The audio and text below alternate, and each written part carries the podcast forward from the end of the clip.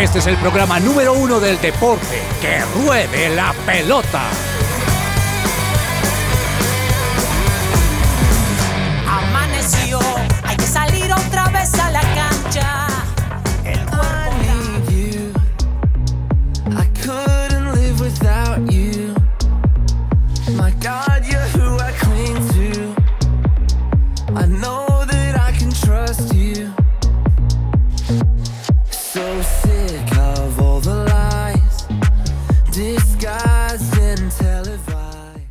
Hola, muy buenas tardes a todos los que a esta hora nos acompañan, siendo las 12.03 de este lunes 26 de febrero.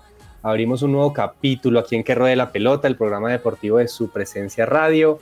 Mi nombre es Andrés Patiño y tengo el placer de acompañarlos durante esta siguiente hora junto, junto con un equipo eh, lleno de información que está totalmente eh, listo pues para compartir durante con nosotros este momento tan importante de la semana. Vamos a hablar de los el panorama más importante y las novedades más importantes que surgieron en el deporte en este fin de semana, eh, en donde tenemos mucha información. Hubo NBA, hubo temas de ciclismo, vamos a tocar temas también a nivel de otros deportes y por supuesto hablar de nuestro fútbol colombiano y fútbol internacional, como seguramente todos están también esperando. Comencemos saludando como siempre pues a la voz femenina de este lunes que siempre nos acompaña. Claudia, bienvenida nuevamente. ¿Cómo te encuentras el día de hoy? Hola Andrés, un saludo para ti, un saludo para, para Cabezas, un saludo para todos los oyentes y me encuentro súper bien, gracias a Dios. Feliz de estar acá en la mesa de que ruede la pelota. Qué bueno, qué bueno, Clau. Y bueno, el señor Cabezas, eh, es un gusto y un placer que nuevamente nos acompañe aquí lunes. Sabemos que eh, hace unas semanas se encontraba en un merecido descanso después de un arduo, un arduo trabajo. Eso no, no hablamos mucho la semana pasada de la, de la media maratón de Cartagena, pero, pero bueno, lo, lo veo muy bien, lo veo ahí fornido. Sí, y bronceado también, Andrés. Un saludo muy especial para usted, aquí para Claudia, para Carlos en el máster y a todos los oyentes de Que Ruede la Pelota. Una feliz semana para todos ustedes y como siempre saben, los estaremos acompañando de lunes a viernes de 12 del mediodía a 1 de la tarde en Que Ruede la Pelota. Sí, hace ocho días eh, me encontraba en la bella ciudad de Cartagena, aquí en Colombia una ciudad eh, preciosa que alberga muchísimos turistas de todas partes del mundo y que el domingo antepasado, pues eh, tuvo la realización de la media maratón del mar, una carrera también muy linda que se corre en esa ciudad, en la que tuvimos la oportunidad de, correr. Gracias a Dios la terminé. Fueron unos 21 kilómetros bien fuertes con un factor humedad y, factor calor bien importantes que siempre se dan en la, en la ciudad de Cartagena, pero eh, la buena sensación de, haberla terminado, haberla corrido de, principio a fin y haberla terminado. Pues sí, eh, contentos también con lo que sucedió este fin de semana en materia deportiva. Tenemos pepazos, porque hoy lunes tenemos también pepazos para presentarles a, nuestros oyentes, buenos goles en el fútbol colombiano, en el fútbol internacional, nuevo título del Liverpool también con Luis Díaz pres- presente con, con el equipo de Liverpool en un nuevo título. Y por mi parte, pues bueno, también un superclásico del fútbol argentino, un River Boca que dejó un empate. Un empate 1-1 con participación de, de Miguel Ángel Borja en los últimos minutos. Entonces, de todo eso vamos a estar hablando hoy en Que Ruede la Pelota. Sí, señores, muy buen preámbulo que nos hace aquí el señor Cabezas y en el control máster el señor Charlie. Charlie, bienvenido. Eh, ¿Cómo lo recibe usted esta semana? Y bueno, cuénteme también de canción que, con que vamos a arrancar el día de hoy. Buenos días, Andrés. Eh, me recibí un poco triste porque Millonarios cayó. Porque River empató y tenía que haber ganado. Entonces, eh, pero bueno, al Madrid, que es mi tercer equipo, le fue bien. Entonces, ahí vamos, vamos con muy buena música. Entonces, para comenzar, que ruede la pelota. Eso.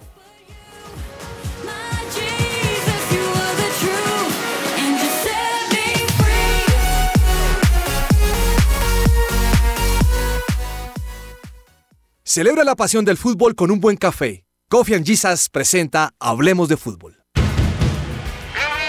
Hablemos de Fútbol. Devenir champion du monde de football. Devenir champion du monde de football. Devenir champion du monde de football. Bet Shalom Gimnasio Campestre abre sus admisiones 2024. Haz parte de este espectacular colegio en el que se forman con excelencia líderes cristianos equipados para impactar su entorno y su generación. Para más información se pueden comunicar al 315 396-1803. Comenzamos Hablemos de Fútbol con nuestros amigos de Bet Shalom Gimnasio Campestre. Listo, arrancamos entonces este, eh, esta parte de nuestro programa, esta sección de Hablemos de Fútbol, eh, y, tenemos que hablar de fútbol colombiano. Y yo no sé si la pregunta que empezamos a, a, hacer puede ser como, ¿cuál de los grandes dio más pena o está dando más pena en este inicio de torneo colombiano? Pues porque creo que eh, estos equipos nominados grandes y los que están obligados siempre pues a disputar cada torneo, llámese nacional, América de Cali, Millonarios y hasta el vigente campeón junior, que yo creo que es el que menos mal le está yendo de estos eh, grandes. Y Medellín. Incluso el Independiente Medellín, se, siguiendo de pronto como una fase de los siguientes grandes, eh, en donde está también Santa Fe, Deportivo Cali.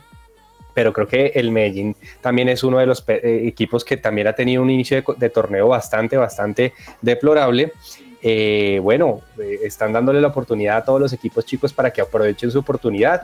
Y hoy en día, si usted ve eh, cabezas, esa tabla de los ocho, pues está llena de equipos chicos, ¿no? Así que es, es, un torneo bastante particular. Creo que la realidad de cada uno de estos equipos que mencionamos es diferente. Nacional con una crisis no solamente deportiva, sino institucional. América con un cambio de técnico que no se entiende qué fue lo que pasó, pues para traer un, un, un técnico que, que, en este momento no le está dando réditos. Y Millonarios también con una incógnita bien, bien particular. Que arranquemos hablando del equipo azul, porque este eh, sábado se disputaba el torneo o disputaba su fecha número 8 contra el equipo Patriotas de Boyacá el que era colero de la liga, el que no había metido un solo gol en el 2024 y que curiosamente le gana al supercampeón Millonarios. Así es, Andrés, un partido que en la previa para el hincha de Millonarios parecía un partido muy asequible, un partido donde Millonarios se enfrentaba al último de la tabla, un equipo que como usted bien lo dice no había marcado goles todavía y que tenía tan solo dos puntos producto de dos empates. Y resulta que el colero del campeonato le gana a, a Millonarios en un partido pues realmente muy flojo. Eh, me parece que fue un partido donde no hubo tantas opciones, tantas llegadas de gol, ni de parte de Millonarios, ni de parte de Patriotas, muy pocos remates al arco, una posesión de, la pelota muy repartida. Creo que la cancha le costó, le costó hacer pie en la cancha a, Millonarios, jugando contra Patriotas allá. Eh, y también una desafortunada expulsión por el lado de tanto de Millonarios como de Patriotas, porque pues el partido estuvo muy recio, el partido estuvo muy disputado, muy sucio, no, no fue nada vistoso. Gol de Gianfranco Peña, el gol que, que por fin anota Patriotas tras ocho fechas en el torneo. Y con ese gol, pues termina ganándolo Patriotas y Millonarios. Creo yo que la mayor preocupación es que con los jugadores que, que tenía en cancha no supo descifrar, no supo llegar al arco de Patriotas, no pudo definir y pues se lleva una derrota, me parece decepcionante, Millonarios, cuando pues era claramente el equipo favorito y una derrota que lo saca también de, de los puestos de clasificación momentáneamente. Oiga, sí, y, y, y, hablemos un poquito también con Charlie porque, Charlie, este, este equipo azul es un equipo que le ha ganado en el torneo al América de Nacional, equipos que no están en su mejor momento, le ganó la Superliga al Junior, que pues tiene la supernómina, pero ha perdido con Patriotas, con Tolima, se complicó con Alianza, perdió con, con Águilas Río Negro, es decir, se está complicando con los pequeños y no está mostrando eh, la solidez que tiene un equipo. Y hay teorías, ¿no? O, de pronto está teniendo demasiada confianza y como que elige los partidos cuáles los juega bien y cuáles los juega mal, o definitivamente hay algo en el equipo que no está funcionando y las lesiones sí le están eh, pasando factura, pese a que en este partido ya volvieron casi todos los muñecos, ¿no? Eh, creo yo que sí pasa mucho por el tema de las lesiones, porque eso también golpea anímicamente al equipo pasa por un tema de que estamos empezando campeonato y los equipos arrancando campeonato eh, tienen que empezar a coger forma, tienen que habituarse nuevamente al, al, ritmo de fútbol. Sabemos que la gestión que ha hecho Gamero con Millonarios es una gestión muy buena, es un proceso muy bueno y lo decía Laura el, el viernes. eh, en Colombia no se le crea los procesos. Y Gamero es el ejemplo de que sí hay que hacer procesos en Colombia, hay que hacer procesos en los equipos grandes y lo está haciendo bien. Por lo cual yo creo que es el arranque de torneo, vamos tranquilos, vamos con calma, estamos empezando y no creo que todavía tengamos que llegar a hablar de crisis o de que el equipo está perdiendo su nivel o su protagonismo en, en el torneo. Andrés estaba viendo en el gol de Patriotas, el gol de, de Gianfranco Peña, otra vez sufriendo Millonarios en la, en la marca en la pelota quieta. Eh, en la pelota quieta vuelve otra vez Millonarios a, a- ofrecer ventaja, no, no, no marcan bien. eh, y, y pues, como lo decía en un partido realmente muy flojo y muy cerrado, pues termina ganándolo el equipo de un ex DT de Santa Fe, también hay que decirlo, ¿no? Harold Rivera, que es el, el director técnico de Patriotas. Sí, sí, sí, sí, algo, algo tiene que hacer Gamero. Yo creo que Gamero en conferencia de prensa da una versión que puede preocupar o no, pero yo creo que hay que leerlo en, en entre líneas a, a Gamero, pues porque Gamero dice, a mí me pareció que jugó bien el equipo y eso preocupa cuando el técnico dice eso, Mm. pero, pero él sabe que tiene que, que mejorar muchos, muchos temas a nivel de, de su equipo y que de pronto el nivel que tienen hoy en día los jugadores no es el mejor. Ojalá que ya con la llegada de Cataño, de McAllister, pues el equipo nuevamente tome su rumbo. Pero Claudia, hay que hablar también del campeón, porque el campeón sí está en los ocho, el campeón eh, sí ha ganado sus partidos, pero ayer eh, en el Hernán Ramírez Villegas, el estadio del Pereira, se- fue el partidazo de la fecha, 3 a 3, creo que Junior y Pereira siempre nos tienen a- acostumbrados últimamente a generar partidazos, pero ese partidazo, pese a que el Junior empezó ganando 2 por 0, le remontaron un 3 a 2 el Pereira y en el último minuto con una acción muy polémica, Sí. eh, eh, el Junior empata un partido que tenía casi perdido. Tal cual, así como lo mencionas, Andrés, no lo pudiste describir mejor todo el partido. Eh, te cuento que en el primer tiempo empieza ganando el Junior con gol de Didier Moreno y de Caicedo. Y en el segundo tiempo se ve un Junior totalmente flojo, un Junior que eh, como que se, se atrancó, salió como dormido, como no sé qué pasó en ese entretiempo pero salió bastante dormido. Y en cuanto a lo de la polémica de Vaca, sí, tanto fue que ninguno de los árbitros que, que estaban ahí en ese momento quisieron hacerlo, sino que lo pasaron a Carlos Rojas, si no estoy mal, para que tomara la decisión de si, si era gol o no era gol. Y acá me voy un poquito al reglamento y en la parte del reglamento donde dice la infracción por fuera de lugar, textualmente dice que sacando ventaja de dicha posición al jugador del balón o si interfiere en el juego de un adversario cuando el balón, dos puntos, haya sido desviado o haya sido rebotado en un poste, en el travesaño, en un miembro del equipo arbitral o en un adversario. O sea, hasta acá en teoría vemos que si el balón no le pegó a Vaca, pues se supone que no sería ningún fuera de lugar, eh, en, eh, perdón, no tendría ninguna interferencia como tal en el balón. Pero muchas personas también mencionan que sí interfiere en la jugada porque solamente con el salto hace que, aunque no haya tocado el balón, hace que el, el arquero eh, cambie su posición y por eso fue que termina siendo el gol. Pero bueno, Sí. ese gol termina siendo ese 3 a 3. Eh, Y pues vamos a ver de verdad cómo, cómo sigue avanzando el Junior en cuanto a eso. Oiga, cabezas, esta es una de las jugadas que genera mucha polémica. Yo no sé si la pudo ver. Sí, aquí la- porque la estoy viendo. Así, y, y- y yo, estoy de acuerdo con, con Claudia cuando uno tiene que ir al reglamento, lo que dice la, la- la ley.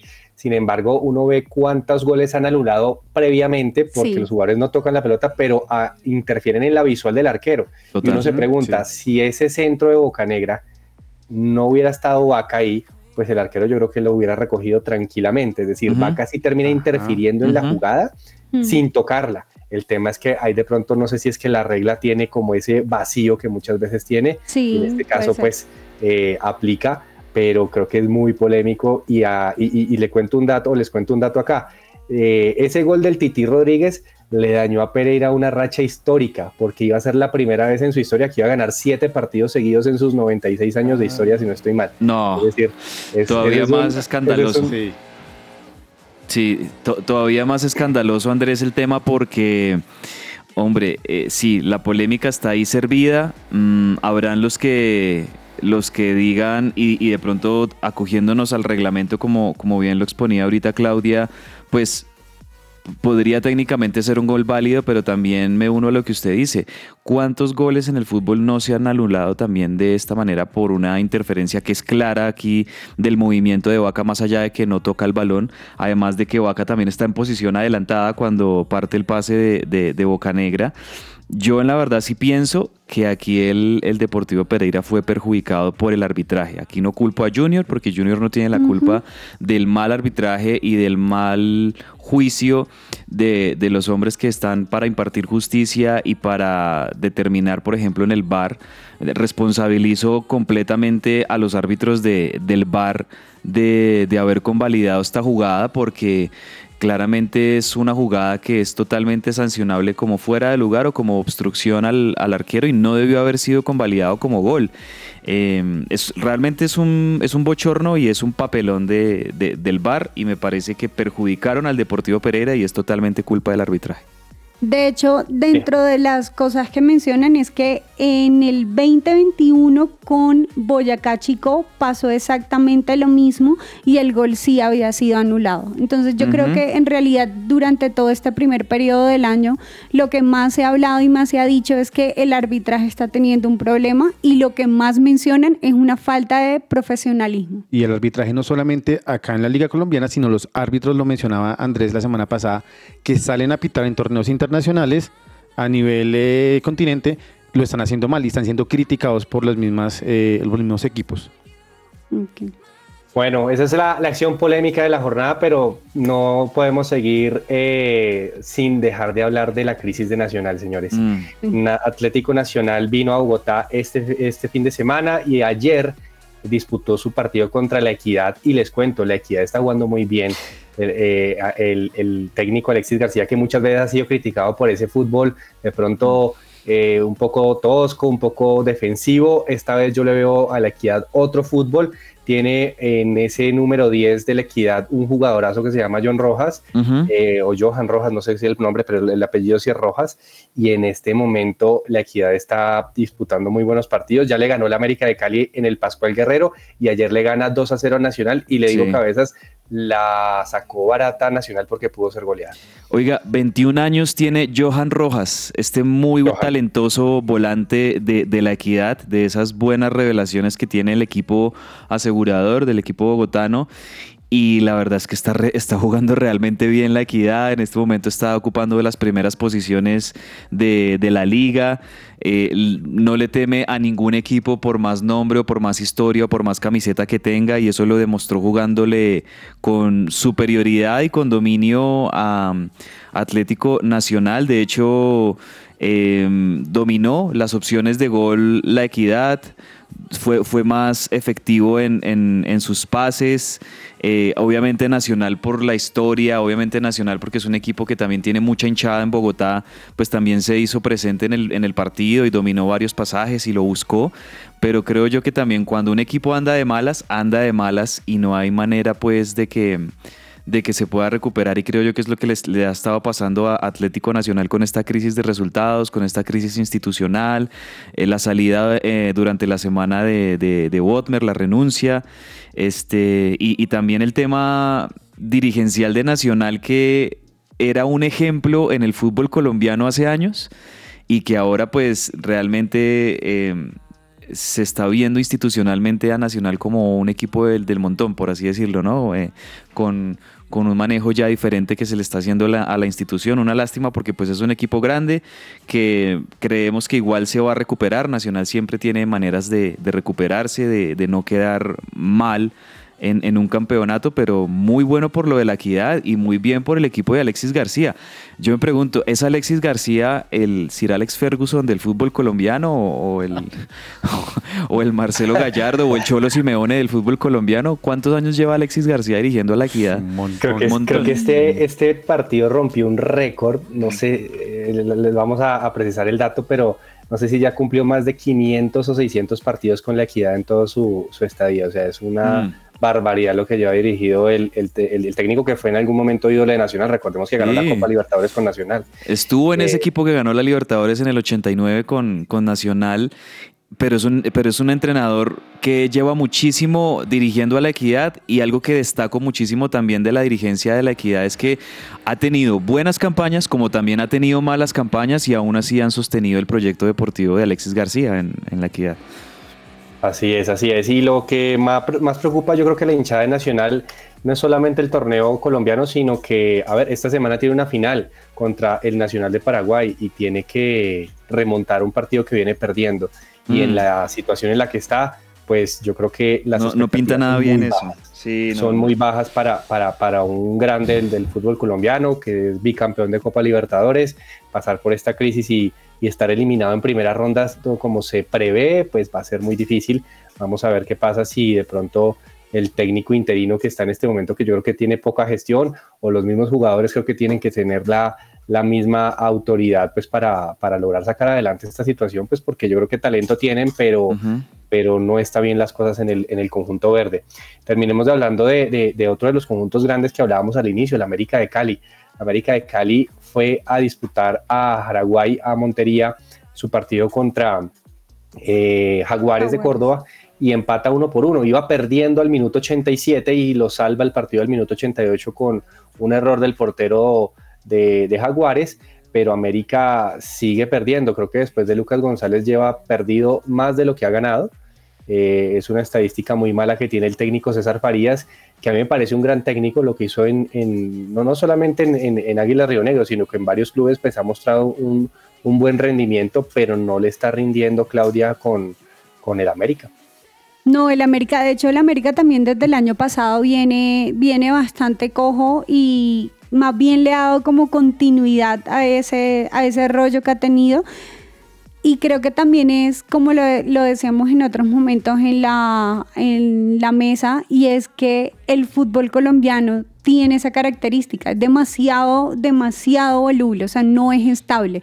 Por eso de ahí viene el dicho de no es tan bueno, pero entretiene, porque pasan tipo cosas como lo que pasó con el Junior ayer. Oiga Andrés, mire que lo del América eh, ya es preocupante, pero puede incluso llegar a ser más grave, porque América es uno de los pocos equipos que ya ha completado las nueve fechas. Muchos equipos Sí. todavía tienen ocho fechas, les Sí, de falta hecho, un este partido fin de semana se jugó. para ponerse al día, mientras que América es uno de los pocos equipos que ya ha completado sus nueve fechas y con eso está en la posición 12 con tan solo nueve puntos. ¿Y saben cuál es el próximo partido del América? La próxima semana, el próximo sábado contra el Pereira en Pereira. Mm. Un Pereira que viene seguro- obviamente muy eh, dolido. Eh, y muy tocado con esa con ese empate el en el último minuto con, con el Junior, lo que hablábamos hace segundos, y un Pereira que viene real- jugando realmente bien en su cancha y va a recibir a un América que viene muy dubitativo, que viene muy flojo, que viene con, con problemas. Y, y se, po- se podría, se podría agudizar esta, este mal momento del América perdiendo con el Pereira eh, allá en, en el, en el Estadio Matecaña. Sí, señores. Bueno, oiga, se me pasó darles un dato de Nacional. Eh, yo creo que lleva la primera vez que lleva 15 años, o lleva 15 años sin perder cuatro partidos seguidos Nacional. Wow. Es decir, es un, Es un momento muy, Mm. muy crítico que, que sufre, eso eso tomando en cuenta obviamente el partido de Copa Libertadores, pero Sí. no pasaba esto eh, desde hace muchísimo tiempo en el cuadro verde, si no estoy mal desde el año 2009 exactamente. No, y no gana hace cinco fechas. Hace Según cinco la- fechas no gana. Exactamente, según la información que, que- que daba el buen periodista Julián Capera.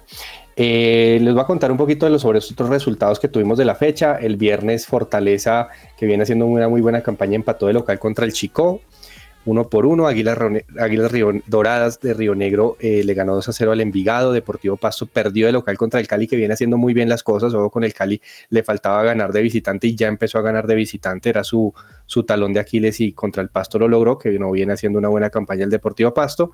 Y No hablamos del Medellín, pero el Alianza FC, ya te doy la palabra, Clau, le Dale, gana tranqui. 2 a 0 y baila al Medellín. O sea, el Medellín está en un Mm. momento Mm. muy crítico. Yo creo que ese masazo de la final de la liga contra el Junior no se ha podido recuperar No y claramente recuperado. le quitaron a dos jugadores muy claves como lo son Daniel Torres y su goleador Edwin Cetré. El Medellín no viene bien y obviamente Alfredo Arias también está ahí dubitativo de su puesto.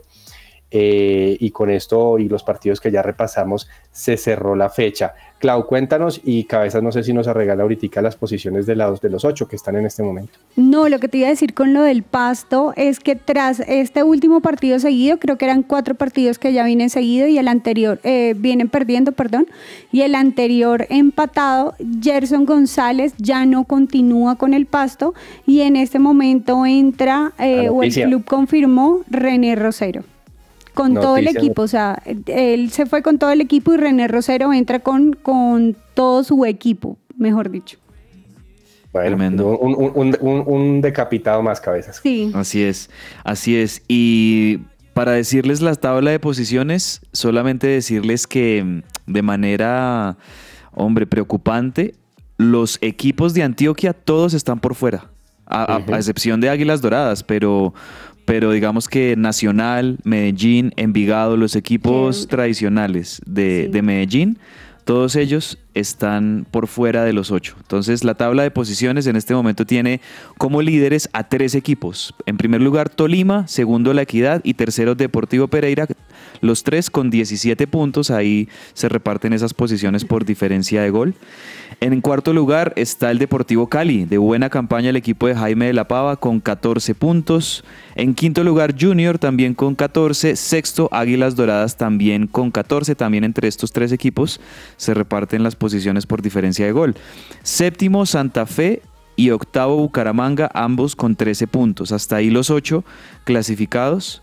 Mm, ahí para abajo tenemos entonces a Jaguares y Fortaleza con 12 puntos en el noveno y décimo lugar ahí peleando por meterse. Y Millonarios eh, que con esta derrota eh, digamos que no se esperaba esta derrota para Millonarios pues cae a la posición undécima en la posición número 11 con 11 puntos. Millonarios también hay que decirlo juega mañana eh, de hecho, tiene muy poco tiempo de descanso de haber jugado el sábado y ya mañana tiene que jugar Millonarios en el Campín contra el Once Caldas. Y claramente, pues para recuperarse de esas dos derrotas consecutivas que lleva y, en el Campín tener que volver a sumar de a tres para seguirse, para meterse de nuevo dentro de los ocho. Y ahí está América eh, y Envigado y Once Caldas los tres con nueve puntos hasta la posición 14. Aquí lo que yo les decía, lo preocupante, posición 15, Atlético Nacional con ocho puntos, posición 18, Medellín con ocho puntos. Los equipos de Medellín, los equipos más grandes de Medellín, ambos en las posiciones prácticamente de la cola.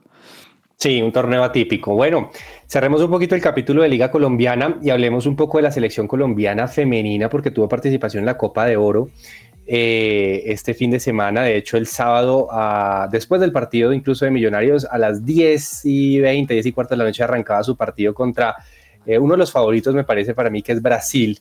Y yo creo que, Clau, había una expectativa grande pues por el equipo colombiano que está con su nómina titular, salvo Mayra Ramírez y Catalina Pérez, pues que está lesionada, la, la arquera del Werder Bremen, pero Brasil iba con una nómina mixta, pero incluso yo no sé si a ti te pareció, me pareció que Brasil aún con su nómina mixta se sigue viendo superior a nuestra, a nuestra selección femenina todavía. Sí, tal cual. De hecho, sí, Colombia se vio bastante inferior eh, eh, ante Brasil con ese partido. Digamos que todavía falta trabajar bastantes, bastantes cosas en, en Colombia como para llegar, se podría decir, en Colombia femenina, para llegar a ese nivel de Brasil, que sí se puede, claro que se puede, porque sé que ellas han demostrado un montón que juegan bastante, que juegan bien, pero yo creo que sí falta definición. Por un momento Linda Caicedo estaba como, como medio perdida, la verdad, en, en ciertos momentos del partido que eran claves y eso terminó con ese 1 a 0 a pesar de que habían jugado muy bien frente a Panamá, pero entonces aquí sí vemos que de verdad el equipo rival influye pese a esa mentalidad que aunque te- que tengan ellas, porque tienen una mentalidad de ganar, de ir con toda, pero pues igual también no es solo mentalidad, sino, sino también aplicarlo en la parte del juego. Eh, Cabeza, si esta derrota 1 por 0, Sí. como, bueno, pues ya, ya, ya iba a participar, ¿cómo, ¿cómo la vio? Y también saber que nos queda y nos jugamos una final contra Puerto Rico este martes. Sí, la verdad no me gustó el planteo de Marsiglia, Andrés, no me gustó para nada porque Colombia, de hecho, en el primer partido, en el debut contra Panamá, que ganaron 6-0, mm, fue un equipo alegre, ofensivo, eh, con una, hay una chica que me gusta mucho que se llama Manuela Pavi, que fue de hecho la que anotó doblete en ese partido inicial contra Panamá y arrancó desde el banco, la, la tuvo en el banco y cuando ya tuvo la necesidad de meterla, la metió y, y esta chica fue la que revolucionó un poco el ataque de Colombia, inquietó a Brasil, encaró, fue hacia el frente y yo digo, ¿por qué Manuela Pavi, siendo la goleadora de Colombia en el primer partido, por qué no estuvo de, entrada en este partido contra Brasil? Me parece que de, entrada el equipo entró nervioso, Lastimosamente, el gol de Brasil, pues, nace de, un error de, Natalia Giraldo, ¿no? Y, lastimosamente, pues, eh, es el único gol con el que gana Brasil. Colombia no jugó mal en buena parte del partido, pero creo que de nuevo Colombia pierde este partido con Brasil sencillamente por eso, porque nos cuesta todavía creérnosla que le podemos ganar a Brasil. Y la verdad es que esta selección le podía eh, meter gol hasta Brasil. Obviamente Brasil tiene jugadoras de mucha jerarquía. Eh, la 9 de, Brasil, Gaby, Gaby Núñez, es, tremenda jugadora. Fue la que habilitó a, la anotadora del gol, a, a, a, Dailama, a Dailma eh, eh, da Silva eh, al, minuto 5. Y, y, en definitiva, Colombia tuvo opciones, tuvo pelotas, si no estoy mal, creo que hubo una pelota en el palo. Linda Caicedo tuvo opciones. Eh, varias jugadoras tuvieron varias opciones que lastimosamente no la, no la pudieron meter. Faltó definición, pero sobre todo vi una selección Colombia que estaba nerviosa por jugar ante Brasil, cuando cuando en definitiva le, habían podido marcar gol a, Brasil y lastimosamente ese gol al principio creo que las condicionó mucho mentalmente para, para el resto de, del partido y me preocupa el nivel de Linda Caicedo. No, no veo a Linda en, en óptimas condiciones y también creo que el, Marsiglia se equivocó al meter a, Linda Caicedo de inicialista cuando Linda la verdad no, no está en su mejor nivel. De hecho hubiese sido, me pregunto si hubiese sido mejor que entrara en el segundo tiempo así como entró contra Panamá y, que marcó mucho más la diferencia, pero la vi muy tirada sobre la banda, la vi oh. desaprovechada a Linda Caicedo y muy sola. Eh, y también me parece que hace mucha falta una Mayra Ramírez que haga presencia allá en ataque, que es una jugadora alta, acuerpada, que es una jugadora con mucha, eh, muy espigada.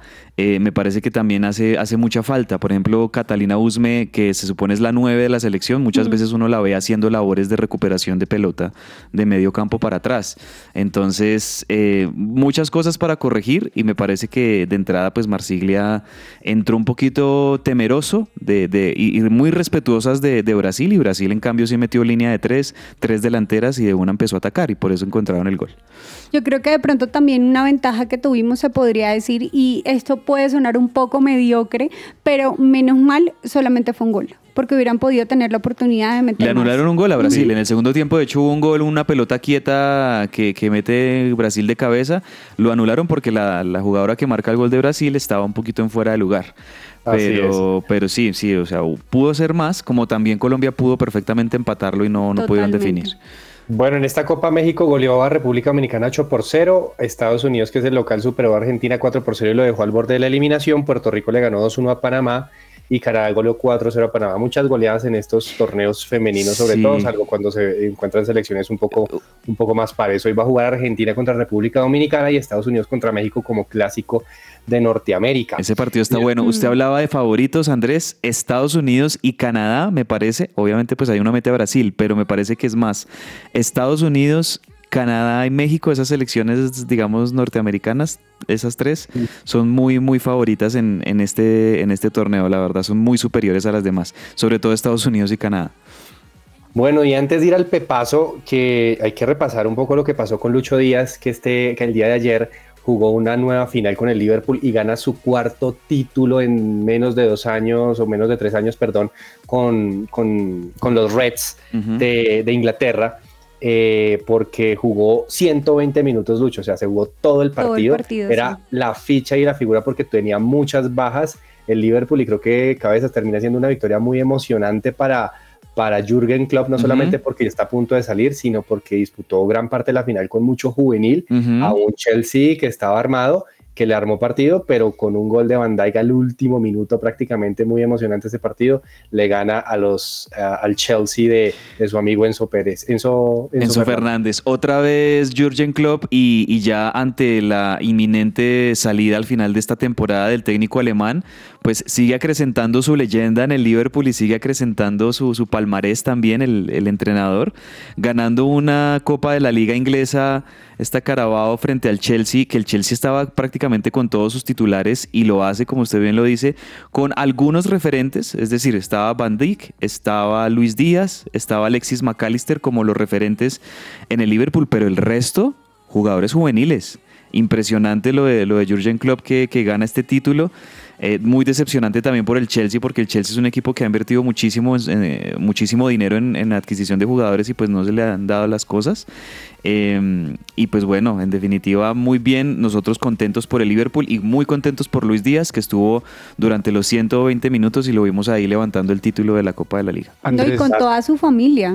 Toda su También. familia estuvo allá con él El, apoyándolo. el papá estaba ahí también Ajá. otra vez, que bueno, no queríamos que lo enfocaran ahí dándole un, un infarto al pobre señor en las, en, en las gradas, pero no, estaba, ma- estaba más tranquilo, lo vi más tranquilo. Andrés, Andrés daba un dato acá y, y uno de nuestros compañeros, Julián Velázquez, lo recalca y es que eh, el equipo de, de Liverpool jugó con muchos juveniles de la sub, de sub-23. De hecho, es, eh, es la final con más juveniles, completando ocho jugadores menos de 23 años. Así es, así es. Esa- ese es el dato que Julián manda. Muchas gracias, Julián.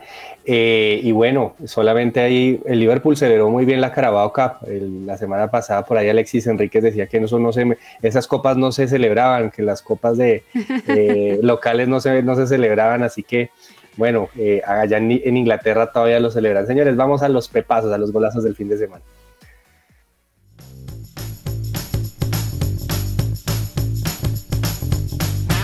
El Pepazo.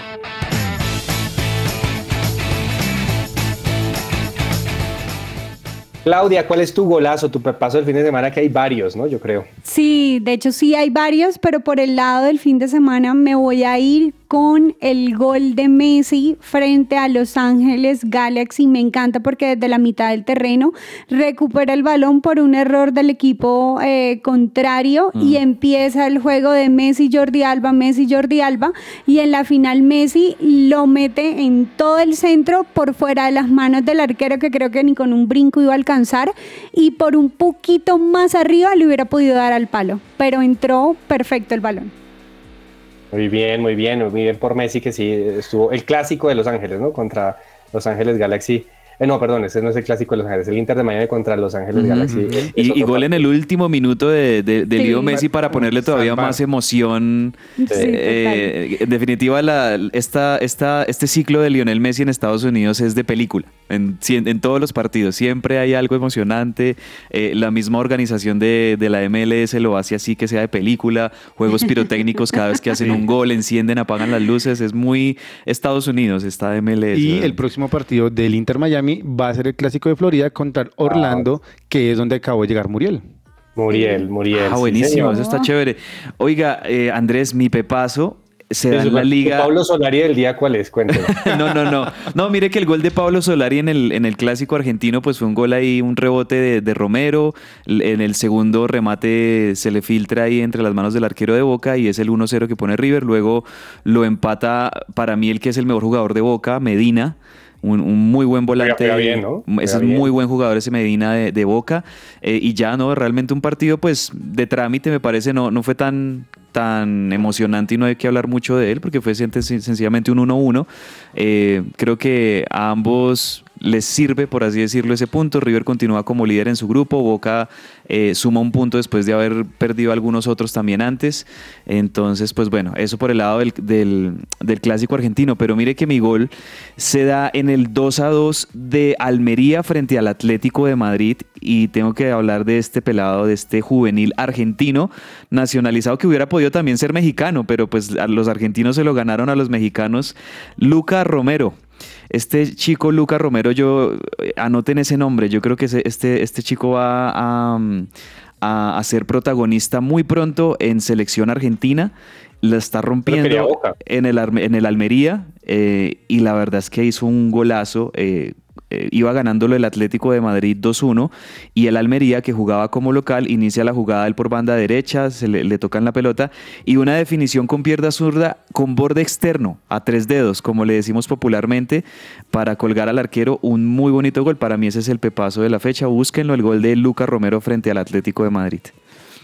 Bueno, yo no puedo terminar la sección sin dejar de destacar el gol de el científico del gol, Carlos Darwin Quintero. Creo que el tercer Sí. gol que le mete ayer al Junior, Claudia lo va a ser testigo de eso, fue un golazo. Sí, la verdad sí. que, eh, desbordó por banda y pues ahí por cosas de la vida le acaba rebotando un balón, pero lo mete al ángulo. Eh, hermoso gol de, de Carlos Darwin Quintero que le está dando muchas alegrías 15 años después al Pereira después de su debut.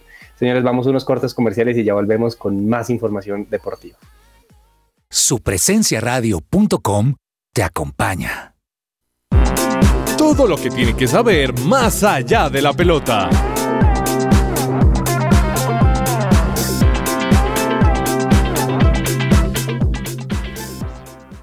Grupo Sabaot Abogados te asesora en todos los procesos legales de derecho de familia, civil, laboral, penal y administrativo, entre otros. Para mayor información, comunícate por WhatsApp al 320-451-5561. Gracias, Clau. Hablemos un poco de ciclismo porque nuestros escarabajos siguen siendo noticia semana tras semana. Nuestros ciclistas colombianos siguen teniendo buenas participaciones en todos los torneos internacionales.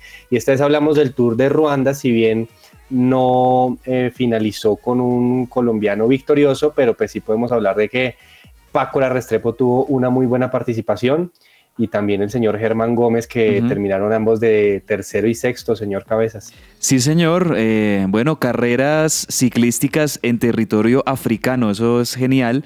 Y también hasta allá van los colombianos, usted bien lo decía, el Tour de Ruanda, en el que se coronó el británico Joseph Blackmore del equipo Israel Premier Tech.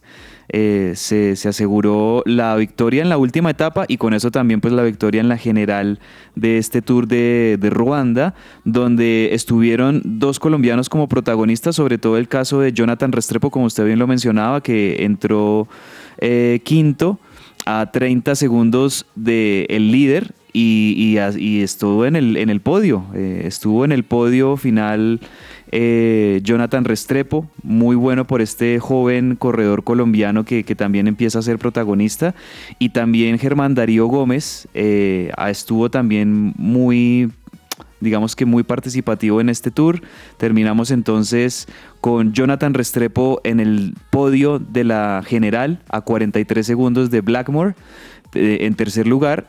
Y el otro colombiano, Germán Darío Gómez, terminó sexto en la general a 1.44 del ganador. Entonces muy buena participación de ambos ciclistas colombianos en esta carrera en territorio africano. Cabezas para que se apunte a la media maratón de Ruanda el próximo año. vea, Si, si- si Cartagena le pareció un poquito pesado, Pues vea. si ya hicimos Cartagena con ese clima tan tremendo, yo no me alcanzo a imaginar esas carreras en África y por eso es que los africanos pues son tan duros en el running, porque pues es Mm. gente que tiene, entrena Claro, en las condiciones más agresivas y, y, pues tienen un biotipo ya de entrada que es único en el mundo, entonces genial, genial también podría ser correr una carrera por allá en África. Oye, hablemos de, de- de ciclismo todavía, cabezas, porque nuestro Egan Bernal, eh, que claramente mm, pues tenemos como, como en el corazón muchos pues por todo lo que nos dio y pues también por todo lo que ha vivido, volvió a tener una muy buena noticia este fin de semana. Sí, señor. En el O Gran Camino, eh, también hay que decirlo que es otra carrera que se disputaba en, en España. Pues también Egan Bernal, protagonista. El colombiano quedó tercero en la carrera española que dominó, pues, eh, obviamente el gran favorito y el, podríamos decir, el mejor ciclista hoy por hoy en el mundo, Jonas Vingegaard de- del Team Visma, que ya no es Jumbo, ¿no? Sino que ahora cambió de líder, cambió de, patrocinador y, pues es el Team Visma que tenemos que aprender a nombrarlo en este 2024.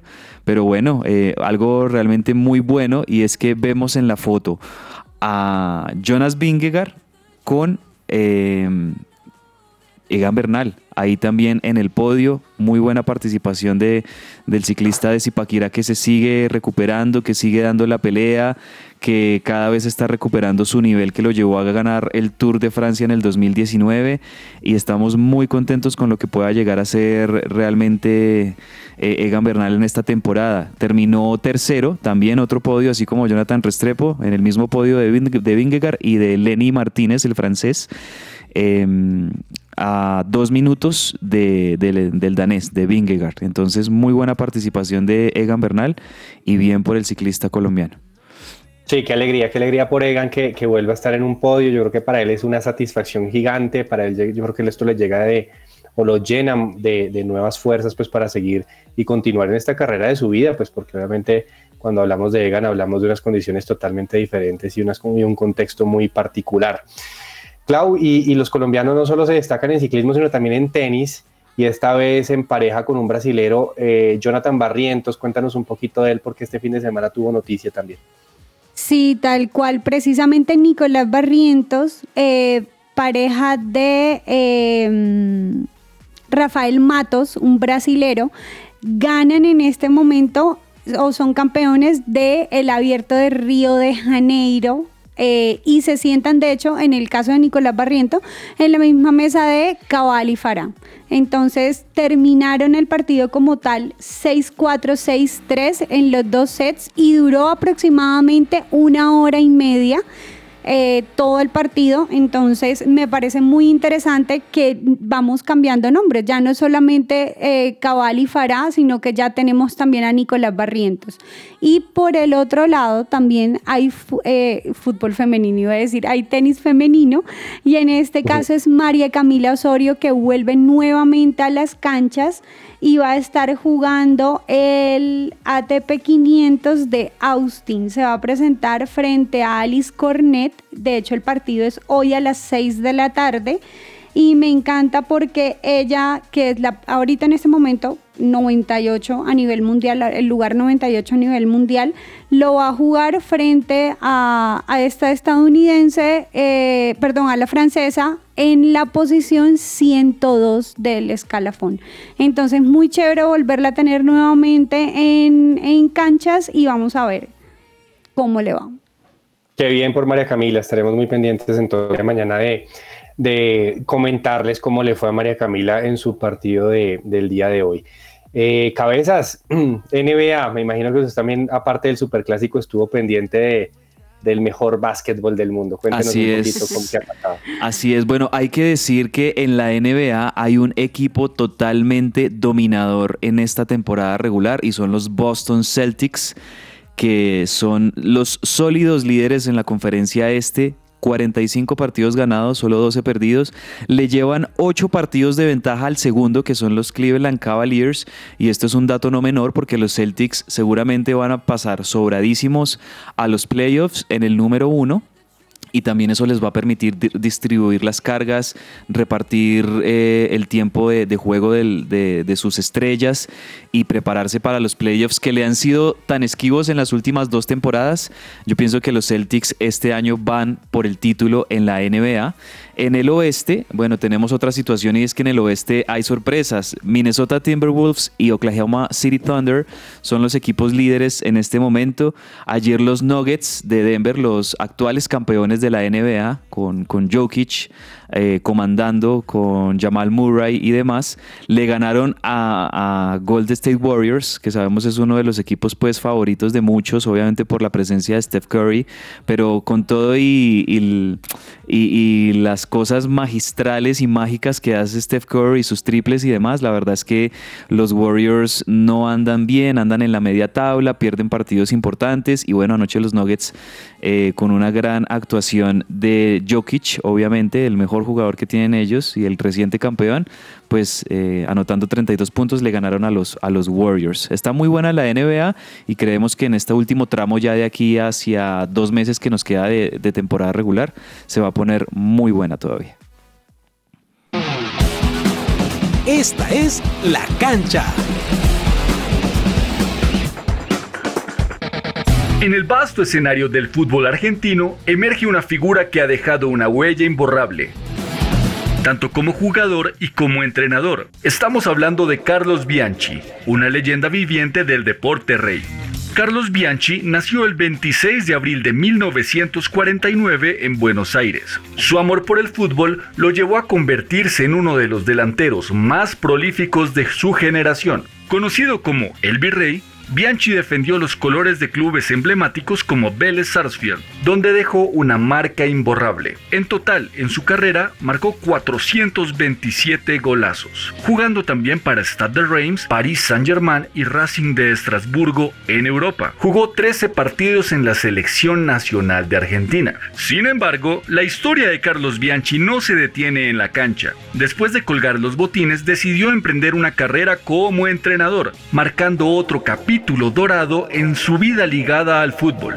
Ganó tres títulos con Vélez Sarsfield y cuatro con Boca Juniors, todos estos locales. Ganó una Libertadores, una Intercontinental y una Interamericana con Vélez Sarsfield y con Boca consiguió nada más y nada menos que tres Libertadores y dos Intercontinentales. Su mandato como entrenador en Vélez y en Boca es simplemente épico.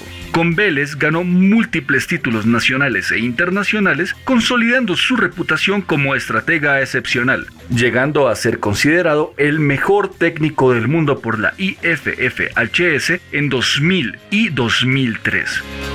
Hoy, la historia de Carlos Bianchi sigue resonando en cada rincón de los estadios argentinos, un ícono que será recordado por siempre como la leyenda viva del deporte rey. Este ha sido un informe de Juan David Sarmiento para La Cancha.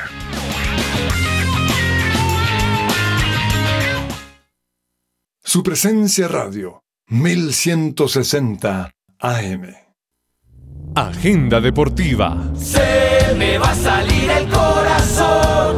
Nunca dejes de hacerme soñar. Y la vida no me va a alcanzar para quererte, Colombia.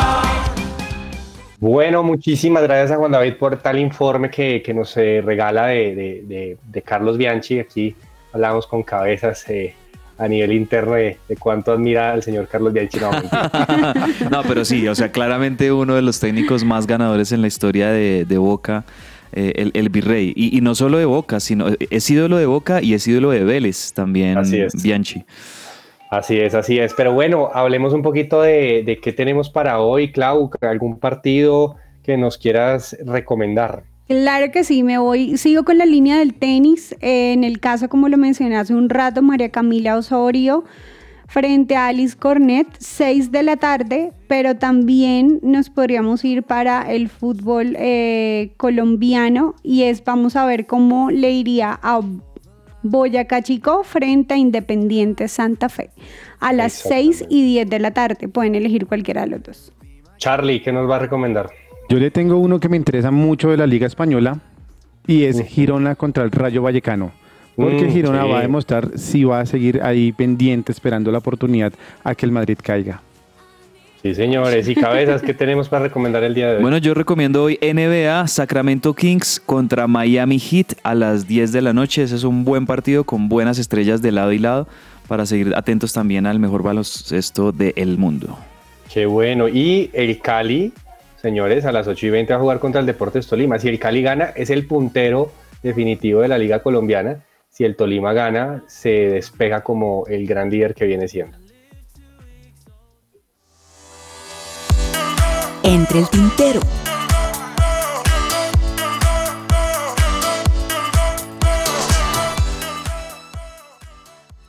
Bueno, ¿se nos queda algo entre el tintero, señor Cabezas? Sí, señor, quería contarle, no hablamos en Hablemos de Fútbol de la Bundesliga, que está buenísima y que tiene a un sorpresivo líder y muy serio candidato al título, el Bayer Leverkusen, que hablábamos hace un par de semanas esa goleada que le metió al Bayern Múnich y que con eso se impulsaron todavía mucho más, pues le cuento que este fin de semana le ganaron por Bundesliga al Mainz, eh, le ganaron 2-1 y con eso rompieron un récord y es que el Bayer Leverkusen ahora es un equipo que tiene 33 partidos invicto en todas sus competiciones. Recordemos que están no solamente disputando Bundesliga, sino que también ya están metidos en los octavos de final de la Europa League y son uno de los buenos candidatos que están en la Europa League junto a Liverpool.